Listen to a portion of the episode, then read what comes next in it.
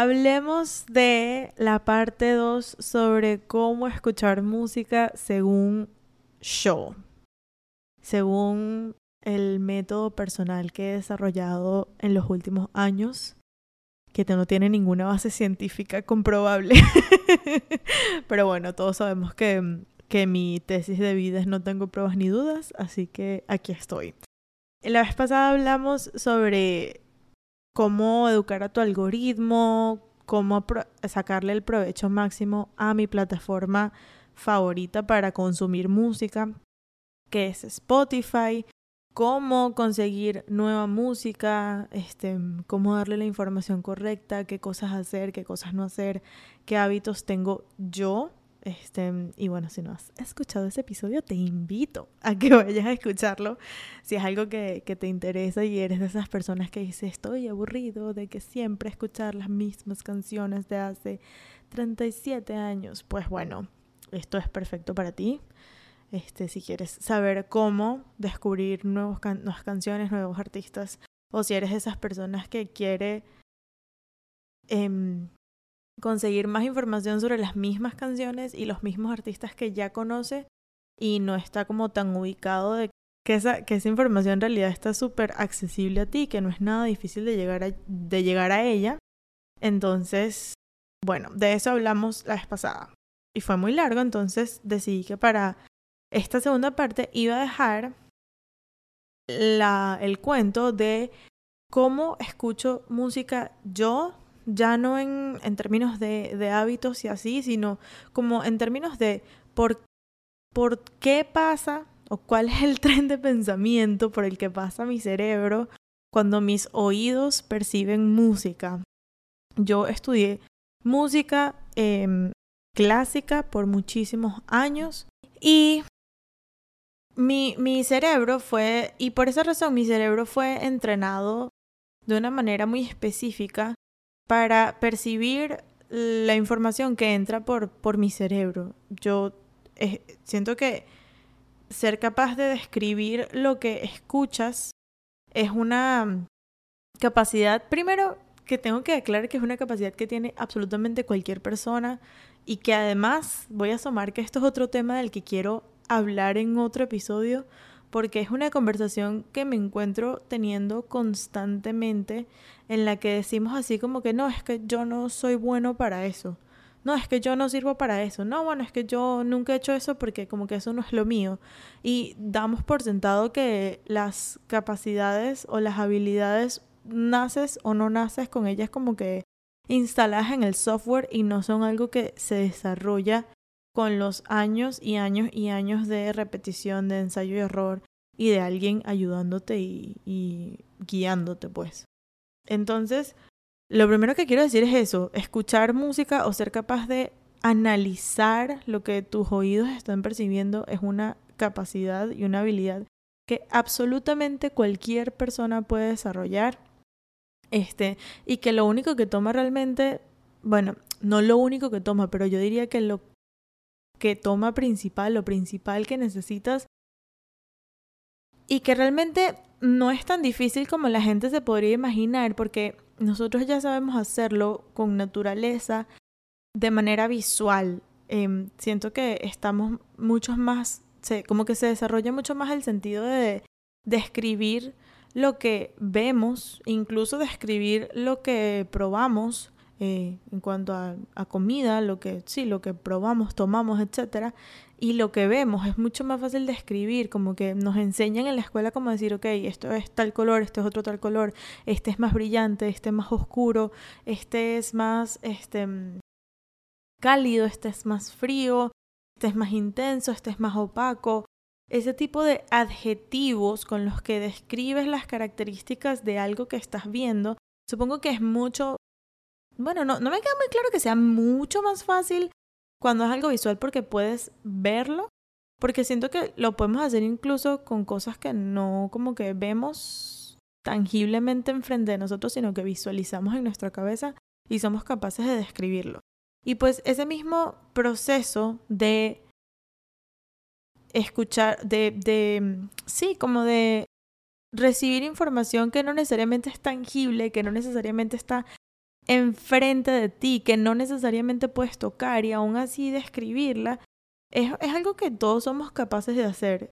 Mm, luego también aprendí, pero te estoy diciendo que esto lo aprendí hace como ocho meses o así, aprendí que eso eh, forma parte de la imaginación abstracta, que eso es una como algo que yo nunca, nunca había como escuchado ese concepto y de hecho lo aprendí eh, viendo una clase de marketing y de diseño gráfico, de marketing no, viendo una clase de branding y de diseño gráfico eh, en la que hablaban sobre la imaginación abstracta que tiene que ver con completar eh, cosas y ser capaz de recrear, de visualizar, de imaginar y de, sí, de crear cosas que no están eh, completas, que no están perfectas, que no son tangibles, que no necesariamente están justo enfrente de ti. Yo siento que la imaginación abstracta es parte de la creatividad en general, es parte de, de mm, siento que al hablar de creatividad la gente cree que está eh, solo linkeado o, que está directamente relacionado con los artistas y así, pero la verdad es que para ser creativo, pero, la verdad es que la creatividad se puede desarrollar en cualquier industria, en cualquier profesión, en cualquier ámbito.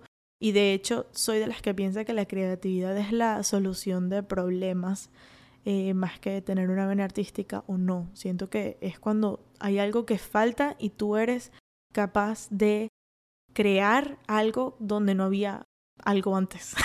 Estoy como pensándolo en inglés, pero perdonen cuando hago esas cosas, pero sí, es como cuando eres capaz de, de producir una cosa que, que antes no estaba.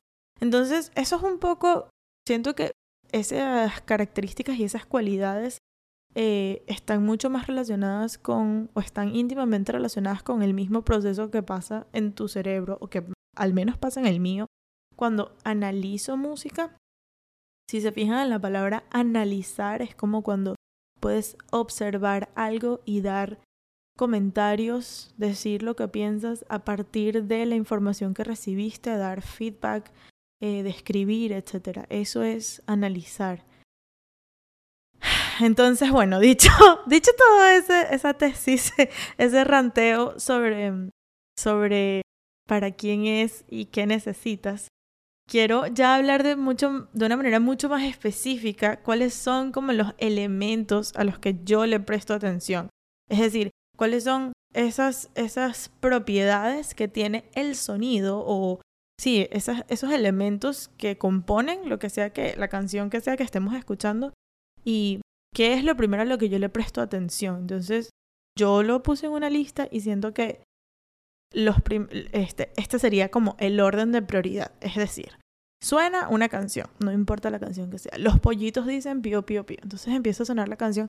Y mi cerebro, yo, Michelle Gabriela Rivera Silva, lo primero a lo que le presto atención es al ritmo. No voy a ponerme acá con una clase de teoría y solfeo, este, o de lenguaje musical, pero sí siento que es muy importante aprender una siento que es algo demasiado básico además y que, que no tienes que ser músico para, para que te sirva saber estos conceptos, pero siento que todas las personas en el mundo y siento que en la escuela nos deberían demasiado enseñar, siento que en la escuela nos deberían enseñar muchísimo más eh, las propiedades del sonido, que ya, ya les voy a decir cuáles son. Que según Google son la intensidad, que en este caso vendría siendo el volumen, el tono, que en este caso sería, vendría siendo la altura, timbre, que en este caso vendría siendo qué es lo que está reproduciendo ese sonido que tiene ese timbre característico que no tiene ninguna otra cosa en el mundo, único, y la duración que vendría siendo el ritmo. Entonces, lo primero a lo que yo le presto atención es al ritmo. Em, claro, cuando dices el ritmo, puedes pensar en figuras rítmicas, que es como lo micro, pero yo lo llevo a lo macro, que es como cuál es la medida del compás. Si suenan los pollitos dicen, automáticamente mi cerebro lo primero que dice es, ok, esto es un compás de cuatro cuartos, lo más probable. Y la subdivisión es binaria, porque la subdivisión inmediata serían dos corcheas por tempo. Y la velocidad es pues depende de la versión que estés escuchando, si hacemos, si, eh, si fuese como los pollitos dicen pío, pío, pío, cuando tienen hambre, cuando tienen frío, yo diría, bueno, no está tan rápida. si, si vienes de una orquesta, lo más probable es que digas, bueno, eso es como un andante, tirando andante moderato puede ser, o un alegreto, andante alegreto, que no es ni muy rápido ni muy lento, pero tampoco está como muy pesada la cosa, como que camina, pues. De ahí viene en italiano el, usar el andante. Em, entonces, bueno, esas son como las primeras tres subcosas dentro del ritmo. En el ritmo le presto atención a cuál es la medida del compás, cuál es la subdivisión inmediata, porque a veces un compás puede estar o sea, puedes tener cuatro tempos, pero la subdivisión puede ser ternaria. Entonces eso va a significar que ya el compás no es un compás de cuatro cuartos, sino un compás de doce octavos. Y luego, pues, si es una canción más rápida, más lenta, súper lenta, súper pesada, etcétera, etcétera. Em, otro disclaimer que a lo mejor debía haber hecho, pero no hice al principio, es que lo más probable es que sí use un poco bastante de terminología, que voy a intentar, voy a hacer todo lo posible en Mm, em, explicar a lo más profundo, pero no me voy a poner acá a dar cátedra por la razón de que, por la simple razón de que me tomaría demasiado tiempo y lo más probable es que ni siquiera lo entenderían porque eh, em, necesitarías como una pizarra enfrente para explicártelo como visualmente y, muchas cosas. Entonces voy a intentar explicar lo más posible, pero no todo lo voy a, lo voy a explicar em, a profundidad. El la segunda cosa a la que le presto atención cuando suenan los pollitos dicen, en nuestro ejemplo que estamos usando, que es los pollitos dicen, es a la instrumentación. La instrumentación incluye eh, voces y si fuese solo voces, esa es la instrumentación. Con la instrumentación otras personas podrían llamarle el arreglo, aunque siento que el arreglo tiene muchos otros más elementos, pero me refiero a es qué instrumentos, qué dispositivos que producen sonidos están involucrados en esto que estamos escuchando. Y de hecho, una cosa que hago es que a lo largo de la canción intento, intento identificar todos los instrumentos a medida que van entrando y saliendo. En una canción pues normal que escuchamos hoy en día, lo más probable, lo más, más, más probable es que hayan varios instrumentos y hoy en día como la música es tan, tan como intervenida digital y con instrumentos no análogos sino digitales, em, a veces es imposible escuchar los 37 em, sintetizadores que le pone un productor a una canción, pero sí hay cosas como que le intento prestar mucha atención. Por ejemplo, me fijo en la percusión. Si es una percusión latina, de nuevo me cuesta muchísimo, pero a veces, por ejemplo, si fuese una canción pop rock, lo más probable es que tenga una batería y a veces tiene cosas como una pandereta, shakers como unos huevitos o eh, como percusión menor, algunos instrumentos de percusión menor o de repente tienen un triángulo. Hay canciones como Pretty Please de Dua Lipa que tiene un freaking triángulo y esa es la razón por la cual esa es mi, mi canción favorita de todo Future Nostalgia de su álbum es Pretty Please y es porque tiene un freaking triángulo, ¿no? Entonces, bueno, intento escuchar, intento prestarle atención a cuáles y ponerles nombre a los instrumentos que estoy escuchando. Entonces, de repente, después no solamente la percusión, sino luego paso a las guitarras. Entonces me doy cuenta que hay una guitarra acústica y una guitarra eléctrica que está súper distorsionada o lo que sea. Y luego hay un bajo. Entonces a veces, a veces, a veces, dependiendo de la calidad de la grabación y de muchísimas cosas, puedo incluso decir, soy capaz de, diferenciar si es un bajo eléctrico o un contrabajo, dependiendo del estilo de la canción, dependiendo de muchísimas cosas.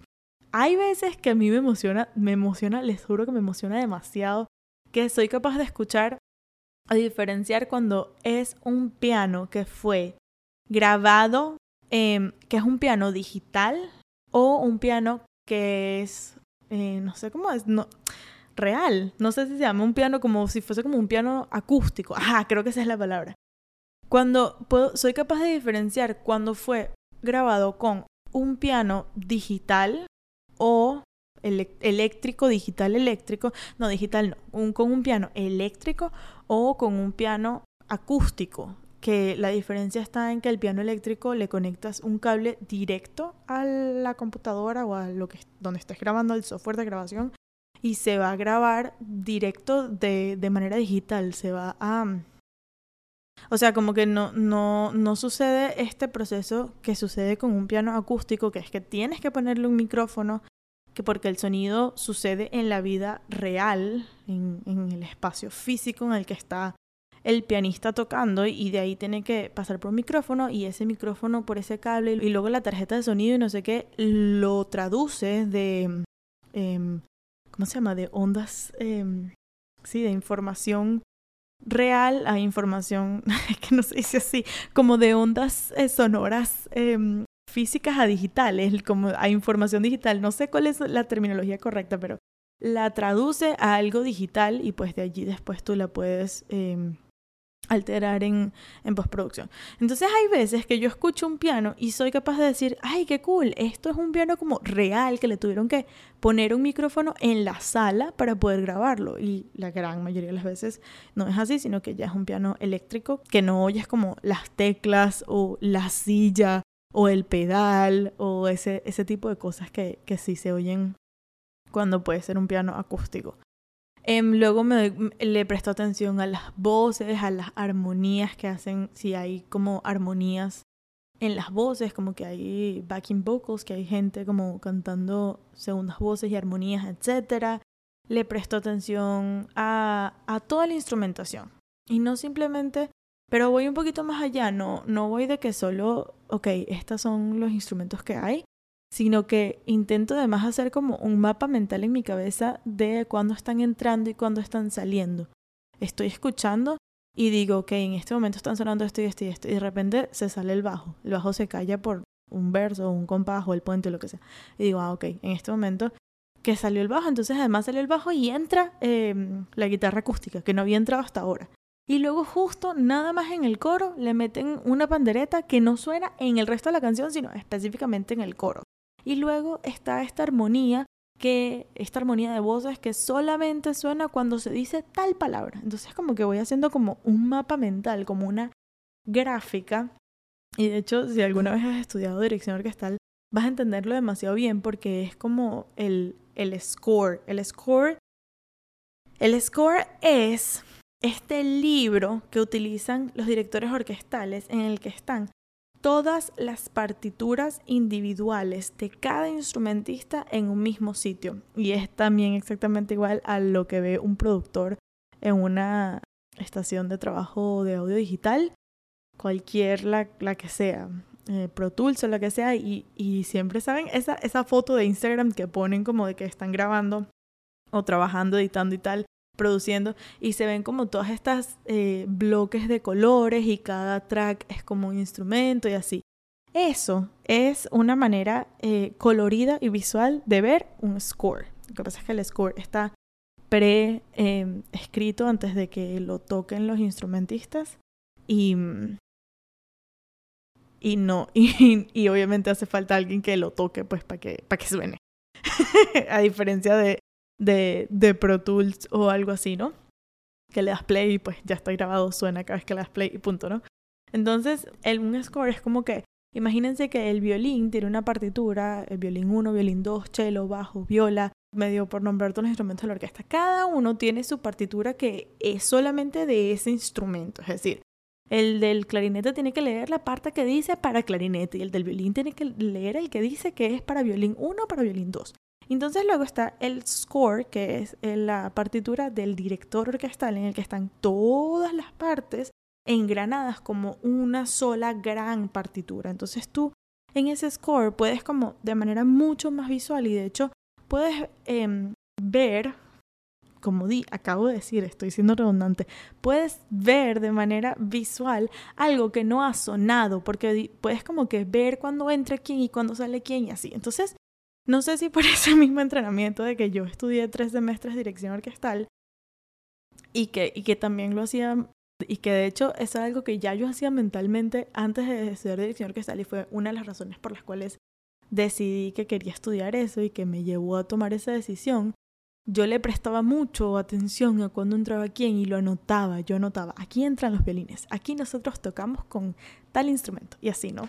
Entonces, Yo ahora, hoy en día, cada vez que escucho una canción, a veces está sucediendo como una mini construcción en vivo de un score mental en el que yo me voy haciendo como un diagrama o como un gráfico de barras en el que eh, veo cuándo va entrando cuál instrumento y etcétera, etcétera. Lo tercero a lo que le presto atención definitivamente es eh, la letra, el tema del que se trate, la historia. Incluso cuando es algo que no tiene letra, eh, muchas veces puedes incluso saber la historia, puedes saber la temática por el título o por...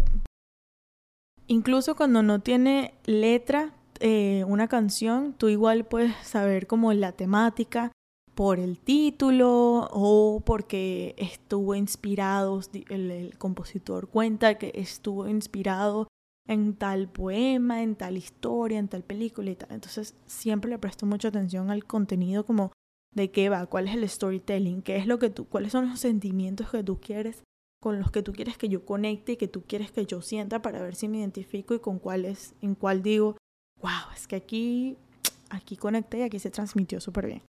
Eso es lo tercero a lo que le presto atención. Y en lo cuarto, que es una de mis cosas favoritas, pero que es en la que soy más mala, es en la que soy más amateur, es en identificar los géneros o las influencias. Es decir, luego de que yo sé que esta canción está en cuatro cuartos, que es una subdivisión binaria y que es lenta. Luego le presté atención a que tiene una guitarra, un bajo, una batería y dos cantantes. Y luego veo que se trata sobre despecho adolescente. Yo creo que solamente por esas cosas. Bueno, y vamos a cambiarle lo que dije del ritmo, de la velocidad. No voy a decir que es lenta, sino es rápida y que la guitarra es eléctrica. La mayoría de las personas pueden más o menos deducir que es either pop y lo más probable es que sea un pop rock, más tirando al, al, rock. Este, y, y, toda esa información que, que le presté atención al principio me puede ayudar a asociarla con los elementos que componen un género. Eh, obviamente hoy en día los géneros casi que ni existen, son todo, todo en, el mundo es fusión ya y y además hay como también una onda con la que yo honestamente no estoy tan de acuerdo de no encasillarse y, y que las etiquetas son malas y no sé qué. Perdón, me puse. Yo me pongo parce cuando voy a. Cuando no estoy de acuerdo con una opinión, yo me pongo. Bueno, eso no es parce, eso es como rola. Bueno, no sé. Hay como esta, hay como esta onda de que no quieren como ser etiquetados ni encasillados y tal. Pero yo soy de las personas que piensa que describir y ponerle nombre a las cosas es útil de una manera educativa y es necesaria y es importante y, y no es algo malo y no tiene por qué como limitarte, ¿no? necesito agua, espérense. Entonces, cuando ya yo sé, por ejemplo, vamos a poner otro ejemplo diferente, sin que suene una nota, yo empiezo a, y este a lo mejor es un ejercicio que podríamos hacer, eh, sin que ustedes estén físicamente escuchando ninguna nota. Vamos a suponer que tiene una canción, suena em, una guitarra em, acústica, pues, no una guitarra eléctrica. Suena em, unos bongos. Suena un piano. Suena un contrabajo. Y debe haber un instrumento de percusión no sé si una guira o una charrasca, un instrumento de percusión menor. Ah, no, hay unas maraquitas que son, no sé cuál es el nombre, pero bueno, al final todas las maracas son shakers, pero son como unas maracas que son específicamente como más chiquitas y más flaquitas. Bueno, solamente con que eso suene y que yo te diga que está en tres cuartos y te diga que es, un andante, o sea que es como mm, velocidad media tirando a más lenta, y que tiene un solo cantante y que la letra se trata sobre em, amor y está inspirada como en un poema, en una historia de dos gente que no puede estar junta porque el destino, las clases sociales o así. Yo siento que es bastante obvio que podemos decir que lo más probable es que sea un bolero. Entonces, por eso digo que toda esa, esa información a la que le prestamos atención, los primeros tres pasos a los que les presto atención, me ayuda a asociar esos elementos con algún género o con alguna influencia específica. Y eso es como lo más básico. Yo sé que suena como a lot, suena como muchísimo, pero bueno, después de tantos años eh, teniendo este proceso mental, para mí es como, de hecho es algo que no decido ni hago conscientemente, simplemente sucede. Pero bueno, las veces que alguien me ha como se ha acercado a mí, me ha dicho como quiero escuchar canciones como escuchas tú y quiero tener esa apreciación y quiero tener esa aproximación a una canción, eso es como el tren de pensamiento por el que lo llevo. Le digo, bueno, así funciono yo, así funciona mi cerebro. Y es muy cool porque es de ese tipo de como de mm, habilidades que luego de que aprendes y empiezas a desarrollar, no puedes como dejar de hacerlas.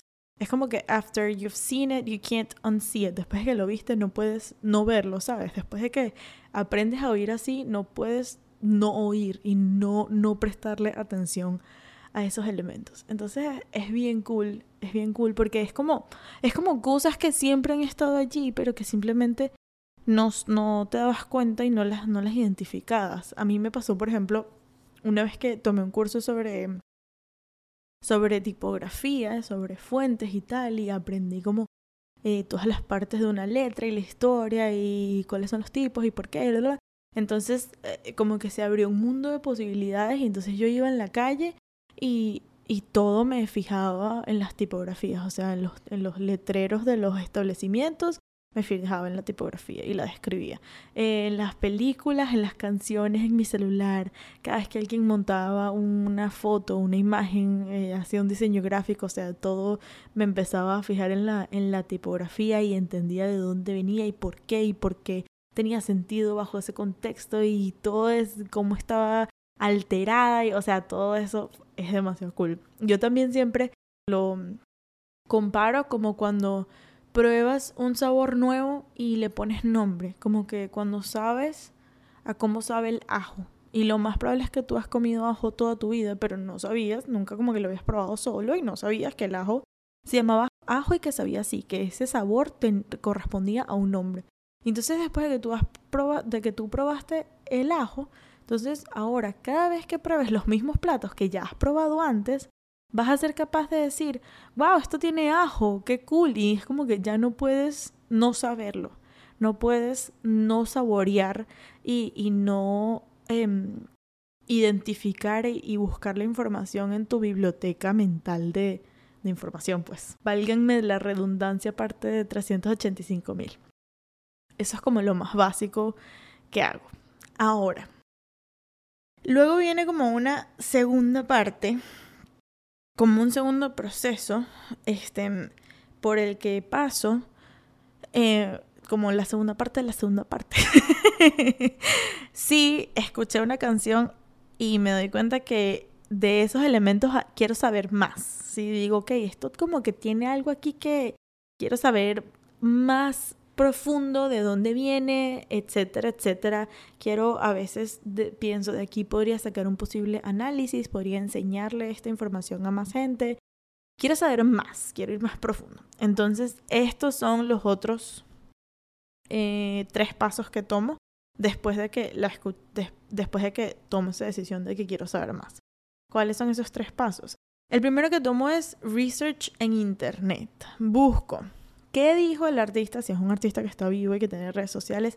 ¿Qué dijo el artista de su propia canción en redes sociales? Eh, por lo general, además me pasa con canciones que son más o menos recientes, este, como de un año o que salieron hace un año o menos, entonces no es tan difícil como scrollear en el, la red social del artista y ver cuando posteó la portada de ya está afuera mi tal canción, y entonces hablan de cuando escribí esta canción me estaba pasando esto y esto y esto, y entonces ponen que si los créditos, gracias a las personas que me ayudaron a tal. Entonces ya allí puedes como obtener información de de dónde viene esta canción, cuál es su historia, etcétera, etcétera. Lo segundo, como ya dije, pues le presto atención a los créditos de quienes participaron. Esto lo puedes ver en el mismo post a veces no lo ponen eh, en, el post de Instagram o así, entonces a veces lo puedes ver en la descripción de YouTube, busco la misma canción en YouTube y veo eh, los créditos en la descripción. A veces tampoco lo ponen allí, entonces hago cosas como que las busco en Genius, que es una, una página que se escribe Genius, que es como así todo un amarillo bien fosforescente, Genius. Ellos son, a lo mejor si, si les, les, les, digo esto, los van a ubicar más rápido. Ellos son los que en YouTube eh, entrevistan artistas y hacen que los artistas hablen sobre la letra de su canción. Entonces, lo que Rosalía dice sobre Saoko. Entonces, Rosalía va como recitando o cantando eh, los versos de la canción y como que va contando la historia y dice, ay, en este verso me refiero a esto, aquí estoy haciendo referencia a esto y así, así, así. Entonces, esos son genios. Y entonces ellos también suben las letras de las canciones a su website.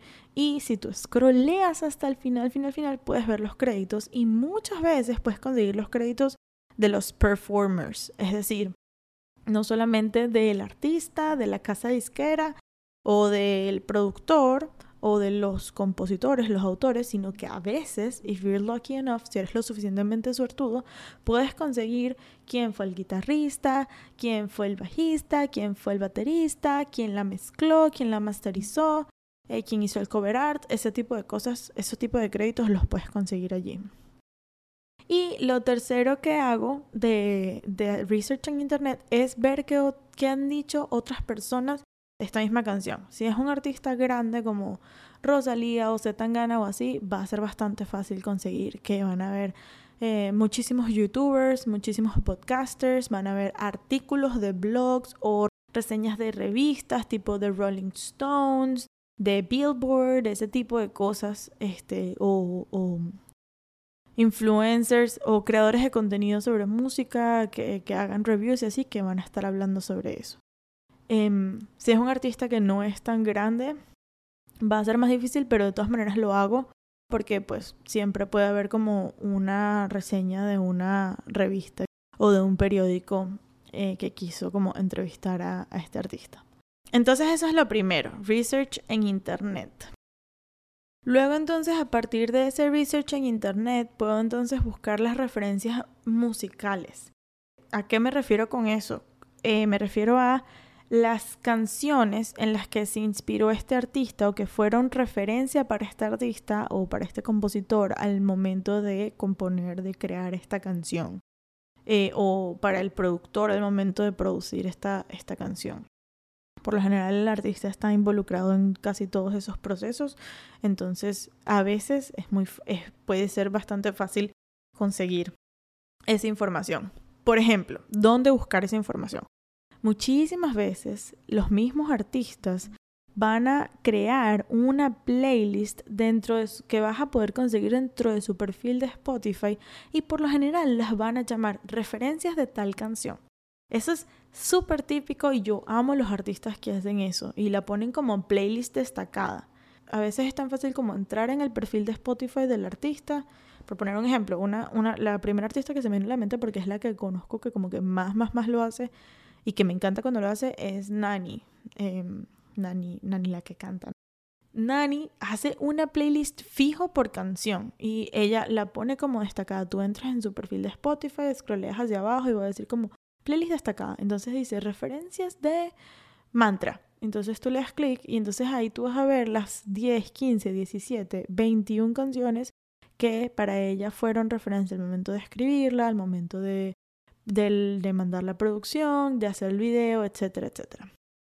Eh, ahora, muchas veces los artistas no te van a ofrecer esa playlist, no pasa nada. Entonces, lo que yo hago es que creo la mía propia. ¿Cómo hago eso? Escucho una canción y empiezo a analizar los elementos que utiliza, empiezo a analizar eh, la manera en la que mezcla y combina eh, los recursos y de dónde siento que podría venir esas, esas influencias, que otras canciones he escuchado antes que hagan cosas en común, que lo utilicen de esa misma manera, que sienta que se parecen, que sienta que tenga una melodía parecida, etcétera, etcétera. Y la tercera cosa que hago para conseguir referencias musicales es em, consultar a mis amigos de confianza. Yo tengo amigos que ya ellos saben que yo cada vez que, que, que necesito este tipo de cosas les escribo y les digo, eh, por ejemplo, uno de los amigos con, lo que, con el que más hago esto es Rubén. Y él sabe que yo O sea, obviamente hablamos de vez en cuando, tipo, para saber cómo estamos y así, pero por lo general le voy a escribir que así, mínimo una vez al mes de que, Rubén, escucha esta canción y dime qué oyes. Entonces él la escucha me dice, ay, yo oigo como que una gaita de no sé dónde. Ay, yo oigo como que un joropo de no sé dónde. Ay, yo oigo como que un canto eh, gitano del año no sé qué, que lo trajeron los portugueses a Cataluña. Bueno, no, en Cataluña no hay gitanos, pero X, estoy diciendo estupideces. El punto es que tengo ese tipo de amigos como Rubén, tengo otros en los que yo le mando una canción y ellos como que me dan feedback. Y son demasiado útiles y los, los amo y literalmente no sé qué haría sin ellos. Otra persona con la que hago eso es con mi hermano, pero con mi hermano es demasiado más cool porque soy de las que siéntate en el mueble y no te paras hasta que escuchas esta canción. así que así con una pistola en la cabeza, una cosa así. Entonces, a mi hermano también le pongo unas canciones y quiero que él me diga qué escucha, dónde lo ha escuchado, porque siempre me van a traer referencias e información que a lo mejor yo no tengo. Lo hago también con mi papá, lo hago por el mismo Instagram, a veces como que pongo un pedacito y pregunto, dejo una cajita de preguntas. ¿Qué escuchan ustedes? ¿De dónde siento que aquí hay una referencia? ¿Pero de dónde viene? No sé dónde viene. Entonces, bueno. Ahora, tercer y último paso. Toda esa como información que hasta ahora he recopilado en mi cabeza, como dije, esto es para cuando ya como que quiero preparar un análisis o quiero dejar esto por escrito, quiero hacer algo con esa, esa investigación de esa canción. Me voy a mi mejor amigo, sin el cual no podría hacer nada en la vida, que es Google Documents, documentos de Google, y creo un documento nuevo y le pongo allí el título de la canción y entonces empiezo a agrupar por escrito toda la información que recopilé. Agrupo eh, los quotes o las reseñas o los artículos que conseguí o las cosas que dijo el mismo artista sobre en qué se influenció, qué géneros eh, son referencia, etc. Anoto los créditos, lo que conseguí, anoto no sé quién fue el productor, no sé quién fue el escritor, no sé quién trabajó en el Mix and Master. Lo que consigo, allí lo anoto. Eh, y anoto todos los instrumentos que yo identifiqué que se usaron. Es decir, esta canción tiene eh, una guitarra, tiene eh, un bajo, una batería, tal, todos los instrumentos que yo logré identificar. Y después de eso hago como una estructura de cómo voy a analizar. Yo siempre voy, y creo que eso también lo aprendí de estudiar eh, música clásica, yo voy por orden, yo voy por forma, yo voy por estructura. Es decir, yo pongo intro, estrofa, coro, puente y outro, que son el 99.9% de las estructuras de las canciones que, conocemos hoy en día, como la forma sonata de, del pop o de las canciones que nosotros conocemos hoy en día. Entonces, pongo las partes de la canción y luego voy escribiendo. Esto lo hago en simultáneo que escucho la canción. Voy escuchando la canción y anoto en el eh, segundo 0.50 y pico escuché que eh, entró o salió este instrumento y eso me lleva a una referencia de una canción de Alejandro Sanz Entonces pongo el, el minuto, la descripción y si hay una referencia, la referencia. Entonces, de ese eh, documento de Google es que yo me apoyo cuando voy a hacer un análisis de una canción. Obviamente no siempre hago como que todo así por escrito, eso me pasa cuando es así como que más profundo, cuando son más de una canción o así, pero últimamente sí estoy utilizando muchísimo más este método. Muchas veces no es así como todo en orden como lo estoy diciendo, porque a veces pasa que, em, como les conté en la primera parte de, de cómo escuchar música según yo, a veces escucho una canción y no es hasta años después que siento que ya recopilé toda la información que necesitaba para hablar sobre ella y que como que ya di con la información que, que, quiero agrupar y que quiero relacionar. A veces no es así como que todo pasa en orden cronológico como tan rápido así pues y 100% que me toma días. Si es como así tan profundo como esta que acabo de, explicar.